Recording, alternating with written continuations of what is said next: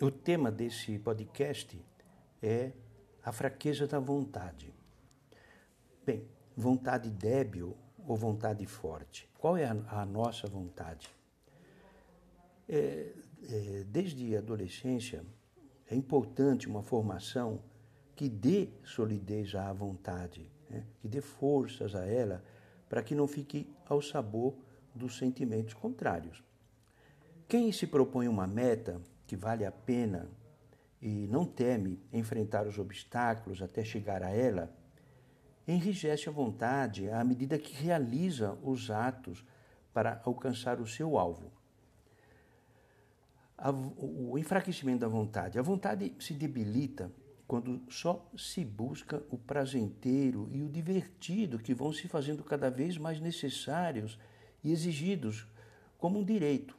E a culpa disso é que, claro, o nosso cérebro ele tem um, um, um efeito quando o prazenteiro, o gostoso, ele, ele, ele produz o que chama-se o hormônio chamado dopamina. Esse é o do jogo, é da, da, da diversão, enfim. Então, claro, se, se a gente só alimenta a nossa, a nossa capacidade com coisas agradáveis, significa que nós estamos aumentando o nível de dopamina no nosso cérebro e cada vez as coisas que custem vão custar ainda mais. Agora, se a vida não respeita esse gostoso, esse prazenteiro, né, surgem queixas e lamentações, porque a pessoa fica muito fraca para fazer as coisas que deve fazer. Né? Então, uma pessoa que uma pessoa ela não se constrói esperando algo da vida, mas ela se constrói propondo-se metas, metas altas, e correr atrás delas. Quem culpa as dificuldades externas e reclama da vida, o faz, claro, para se eximir da, da própria responsabilidade. Então vejam, a vontade débil, a vontade fraca, ela foge das metas altas.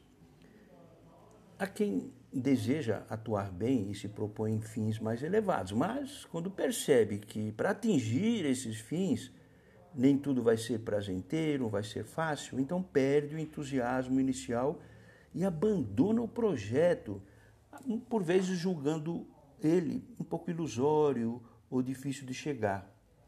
Isso significa que possui uma vontade débil, uma vontade fraca. Então faz lembrar daquela, daquele conto divertido da raposa que via umas uvas saborosas eh, num parreiral, só que estavam penduradas né, na, na, na em cima, né, na, na, videira, e ela não alcançava. Então ela falou: ah, essas uvas estão verdes, e, e foi embora. Hum? Uma vontade fraca que não coloca os meios para alcançar os bons objetivos, ela acaba então dando desculpa a si mesma para não enfrentar as paradas. Então vejam, se vida feliz é sinônimo de vida prazenteira, então a vontade débil só vai atrás de escopos fáceis de buscar. Né? Se os objetivos são facilmente substituíveis, bom, então, claro, a gente significa que, que, que, que não possui grande valor, né? porque as coisas de valor custam mais. Né? Se ele é fácil de conseguir, muitas vezes hum, podemos concluir que não terão grandes valores, né? se são facilmente substituíveis. Então, objetivos né, é, que custam um esforço, são realmente objetivos grandes a, a se conquistar. Então, toda a questão está no valor que nós damos ao que pretendemos. Né? Se ele é considerado decisivo para a nossa vida, deve-se estar disposto a qualquer esforço para torná-lo realidade. Por exemplo, os pais, para educarem a vontade dos filhos, muitas vezes preciso exemplificar com a própria vida ao narrar as conquistas que eles, exigiram uma vontade forte, né? e, quando seus sentimentos eram contrários, seja para para crescerem num esporte, seja para conquistarem uma profissão, seja para, enfim, vencer as etapas dos estudos. É, então é interessante que as crianças ouçam como os pais se esforçaram para conseguir as coisas. Muito bem. Então, um papo muito bom de abordar com os amigos e os pais, os mais velhos com os adolescentes, né? É, seja numa caminhada de sábado à tarde, claro, saboreando um sorvete. É bom tratar sobre o valor das metas e os sacrifícios em buscá-las, a fim de que a gente saiba enfrentar as questões, como a do estudo, por exemplo, né? Para se pôr ao serviço dos demais com competência, a solidariedade, que é a preocupação pelos outros, especialmente por pessoas que sofrem. Né? Para quê? Para afastar o, o, egoísmo de se encerrar nas coisas pessoais, né? que são sempre causa de tristezas. Então, muito bem. Então, os juízos nossos, né, quando a gente tem, nós temos a consciência e, e, e, e, analisamos os prós e os contras das coisas, né, e esses juízos eles podem se deixar influenciar pelas nossas, pelos nossos gostos, pelas nossas paixões, pelos nossos desejos. Então, razão, nós, né, nós temos inteligência e nossa inteligência tem o que chama-se consciência, que é uma razão prática e ela, ela vai chegando a conclusões, né? E nós, como pessoas, temos que dirigir o nosso comportamento, tomar decisões para contribuir para uma vida plena, que vale a pena ser vivida e buscada. Né?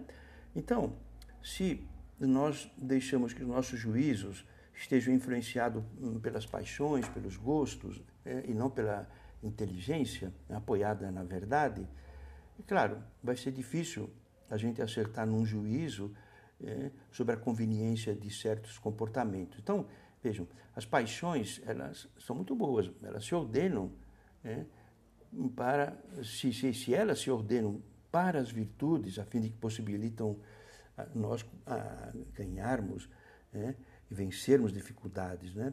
Eu, por exemplo, se eu gostaria, eu sempre dou o exemplo do menino que o rapaz quer ser aviador, ele tem paixão por isso aí. Ele vai enfrentar essas dificuldades para poder fazer um curso para tirar o brevet, estudar à noite, ter que trabalhar à tarde para pagar a escola. Muitas vezes as paixões podem nos ajudar, os sentimentos podem nos ajudar a, a, a enfrentar situações difíceis. Né? Então, é, muito bem. Então, logicamente, nós, mas às vezes os sentimentos são contrários. Nós pensamos uma coisa, achamos que isso é bom, mas os sentimentos fazem uma pressão contrária. E se a vontade nossa se deixa levar por essa força contrária dos sentimentos e das paixões, então, claro, não vai se obter o, o, o fim desejado. Por exemplo, se estamos inclinados à verdade porque ela nos atrai, ninguém gosta de ser enganado, nem, menos, nem mesmo pelos próprios sentimentos. Né? Mas também pode nos atrair outras realidades por exemplo, que, que os demais tenham uma boa imagem de nós, que obtenhamos vantagens econômicas através do nosso trabalho ou de outro tipo. Então, se o juízo de valor sobre essas tendências estiver, vamos dizer assim, assentados eh, no espírito de serviço, né, de, de, dar as nossas qualidades ao serviço dos demais, né, isso é muito bom. Mas, essas, esse, mas pode estar sentado em bases falsas, como orgulho, uma vaidade, ou a cupidez, ou a ganância. Né? Então, essas tendências, elas poderão se apresentar como valiosas, valiosa a, a mentira, certo? Se a gente, não, eu quero ganhar muito dinheiro, eu quero ter um milhão eh, de reais na minha conta bancária, isso é mais importante. Não, isso, se, se as nossas tendências, nosso, a nossa ganância apresentar como valiosa a mentira para a nossa razão, a fim de conseguir passar uma boa imagem de si, para obter certos ganhos, é isso, estamos nos empobrecendo como pessoas. Né? Os valores com quais nós estamos. Né? Nós temos que ter valores internos é, potentes, não valores externos. Opa, como é que as pessoas vão me olhar? Será que vão me olhar legal ou não? Não, não, nós temos que ter valores internos. Eu faço isso por amor a Deus, eu tenho aqui uma, umas habilidades, umas qualidades, eu posso pôr essas qualidades em serviço, mesmo que eu fique conhecido através do meu trabalho, isso não há problema. Mas eu não quero me envaidecer, porque aí seria uma bobagem. Eu, eu quero porque Deus me deu essas qualidades, eu quero servir aos demais com ela.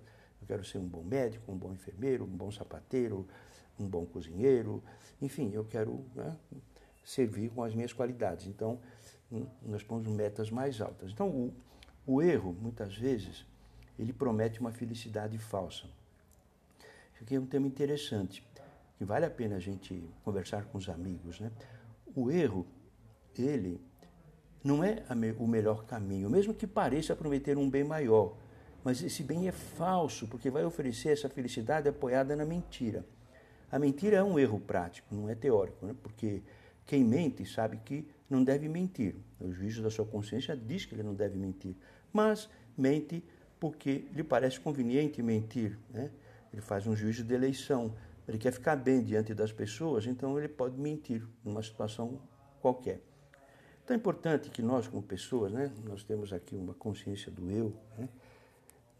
É, é, esse nosso eu, né? É, onde nós temos, nós temos aí a nossa inteligência, nossa vontade, nós somos seres espirituais, né? reside nessa nossa capacidade, nessa inteligência e vontade, a liberdade. Né? E radica também nessas nossas capacidades a, a nossa vontade. Agora, a causa de sermos livres está na nossa razão, na nossa inteligência, dizia São Tomás de Aquino. Então, nossas ações livres, elas, nós decidimos, certo? E hum, a nossa vontade, a nós fazemos um juízo de consciência e aderimos a isso aí com a vontade. A vontade viu que aquele juízo é bom e a gente adere. Eu adiro a aquilo que a consciência viu de bom através da minha vontade. E temos que seguir esse juízo. Então, nós elegemos com o nosso querer livre da vontade, aquilo que o juízo da inteligência mostrou ser o melhor. Os atos humanos, eles se distinguem dos atos dos animais porque são voluntários, eles são dirigidos pela, o, pela nossa inteligência e vontade. O eu, ele, vendo a realidade, é, ele tem a capacidade de falar, eu quero isso para mim. Né? Então é preciso ensinar as pessoas, os pais ensinarem os filhos, os amigos ensinarem os outros amigos, né? Por quê? E, claro, com calma e paciência, nós temos que mostrar que muitas vezes as, as condutas podem ser é, guiadas não por uma inteligência bem formada, mas sim pelos instintos. Né? Instintos são aqueles que nos levam a comer, beber, né? descansar, fugir dos perigos. E muitas vezes o instinto da procriação, que é um instinto bom e tem uma finalidade boa né, dentro do casamento, muitas vezes há pessoas que dentro desses, desses bens primários colocam como ideal de vida e vivem centrado neles. Né? Isso é uma, uma pobreza muito grande. Né? Então é preciso educar né, nos nossos sentimentos, é, olhar para os nossos nossas paixões instintivas, sabendo que elas devem ser um apoio para a vontade e arrostar as dificuldades, não para dificultá-las. A inteligência vê, nós, através da nossa inteligência, analisamos as coisas através de um juízo prático, vemos que temos que proceder dessa forma. Né? E aí, sim, podemos colocar os sentimentos, e eles podem nos ajudar a, a levar aquilo para frente. Né? Agora, pode ser que os sentimentos sejam contrários, não queiram, mas, claro, nós decidimos para nossa vontade que vamos fazer mesmo a contragosto. Né? E aí que está, uma pessoa que, que trabalha também é nesse, nesse sentido, ele vê o que, o, o que é o seu dever e o cumpre, mesmo que não. Eu sempre dou o exemplo da Madre Teresa de Calcutá. Se aí vocês imaginem, ela, naquela cidade tão grande, tão cheia de milhares, milhões de pessoas, né, em Bombaim ou em Calcutá, ela, quando via um pobre, né, o mais pobre dos pobres, jogado na sarjeta, muitas vezes abandonado, ela ia até lá, sentia-se o amor né, cristão, a caridade, de pegar esse homem e levar lá para o seu, pro seu centro médico, lá para onde ela fazia esses trabalhos sociais. Né? Agora vejam, muitas vezes a vontade dela podia sentir é, puxa, que coisa chata, ou seu, o, o seu, ela poderia sentir até asco, nojo de ver feridas, pústulas, né? Do ponto de vista sentimental, do ponto de vista do gosto, é, toda a nossa parte, a parte sensitiva falaria assim, não, vai embora, isso aí é, nossa, que nojeira. Não, ela via que pela sua consciência, pela sua né, capacidade de analisar, aquilo precisava da sua ajuda, precisava da ajuda de Deus, ela o recolhia e levava. Então isso é bonito de ver como por vezes, mesmo que os sentimentos nossos são contrários, nós temos que pensar que os deveres precisam ser cumpridos. Mas é interessante quando a gente também coloca amor naquilo que a gente faz. Imagino que um, um pai, uma mãe, eles se sacrificam pelos filhos né, ou pela família com amor, né? não a contragosto. Então é preciso que os sentimentos também nos acompanhem nas coisas boas. Então, a vontade se fortalece com a verdade. A verdade é sempre o apoio mais sólido para se construir a felicidade humana, porque ao oferecer as razões, bases corretas para que ela aprecie algo autêntico, né? e aprecie o valor autêntico das coisas, ela tem que ela produz juízos acertados. A vontade, então, ela a, a nossa nós fazemos um juízo. E nós vamos decidir se, se vamos seguir ou não esse juízo que a vontade falou. Isso é bom. O garoto está se preparando para jogar videogame no sábado de manhã, mas ele percebe que a mãe está cansada, trabalhou bastante a semana inteira e tem lá roupa para lavar, casa para arrumar, um monte de coisa, fazer compras. Aí ele fala, puxa vida, ele vê com a inteligência que a mãe está cansada e que ela ainda tem muitas tarefas pela frente. Aí ele faz um juízo com a razão, puxa, acho que eu não vou ficar nesse videogame a manhã inteira, eu vou ajudar minha mãe. Ele vai decidir, né? a, a, não é, a, não é a, não é a sua consciência que vai falar, faça. Não, é a pessoa, o ser espiritual, né? o homem, o jovem, vai falar assim: eu, fulano de tal, vou ajudar minha mãe. Porque a razão, o juízo que ele fez é que realmente precisava ajudar a mãe. Então, ele viu. Então, quer dizer, o juízo prático foi esclarecido pelo fato de ver a mãe cansada, que é uma verdade. E ele decidiu livremente pelo bem. Então, que, que conduz à prática desses atos para chegar ao que a, a, sua mente viu, sua, o seu juízo viu. Então, ele decidiu que vai ajudar e, muito bem, se põe lá à disposição da mãe para fazer uma série de coisas. Muito bem, então esses atos, que pra, nessa, é, a prática desses atos bons, vão formando as virtudes correspondentes e colocam ordem nos nossos afetos, nas nossas inclinações. Né? É um círculo, digamos assim, virtuoso, não vicioso, virtuoso. Os juízos acertados fazem com que nós tomamos decisões né? E de eleger pela nossa vontade o que é melhor e encaminhar os atos correspondentes. E esses atos, uma vez repetidos, vão criar hábitos bons ou virtudes que vão colocar, vão colocar ordem nos nossos sentimentos, nas nossas inclinações pessoais. Então, um pouco já para concluir, não temer, temer exigir-se e nem exigir dos outros, né? Se somos chefes ou se somos pais, não temer exigir, né? Se né, tememos exigir, por exemplo, que que a criança, que o adolescente cumpram as suas obrigações, se está trabalhando para o enfraquecimento da vontade deles. Hum? Então vejam, as tarefas de formação elas devem ser atraentes, não, não porque sejam divertidas ou, ou prazenteiras. Né? Estudar, né? ganhar uma habilidade, aprender música, aprender um idioma, aprender uma nova uma profissão, ou, mas, claro, é, é, pode muitas vezes se tornar custosa a realização desses ideais, mas porque, vamos dizer assim, existe o atrativo do bem a realizar, mesmo que o ato concreto agora vai me custar, porque eu queria ver o jogo, queria fazer isso, queria fazer aquilo, não, mas eu tenho que fazer essas outras coisas para ir em direção a uma meta que eu tenho. Então, veja, quem gasta 5, 6 horas por semana, sete às vezes, né? Tem gente que gasta isso por dia em celulares, em jogos, em, em redes sociais, e, infelizmente está gastando um tempo precioso que não vai recuperar mais e não está realizando o bem que poderia fazê-lo. O bem nos torna feliz. Né? Então, mais do que aquele, né? que passa uma tarde lá assistindo um monte de bobagem, no dia seguinte não fica nada, mas quem realizou uma coisa maravilhosa, né?